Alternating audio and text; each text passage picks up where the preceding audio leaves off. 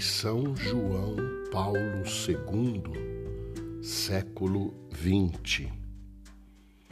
Viva a Mãe de Deus e nossa, sem pecado concebida. Viva a Virgem Imaculada, a Senhora Aparecida. Desde que pus os pés em terra brasileira, nos vários pontos por onde passei, ouvi este cântico.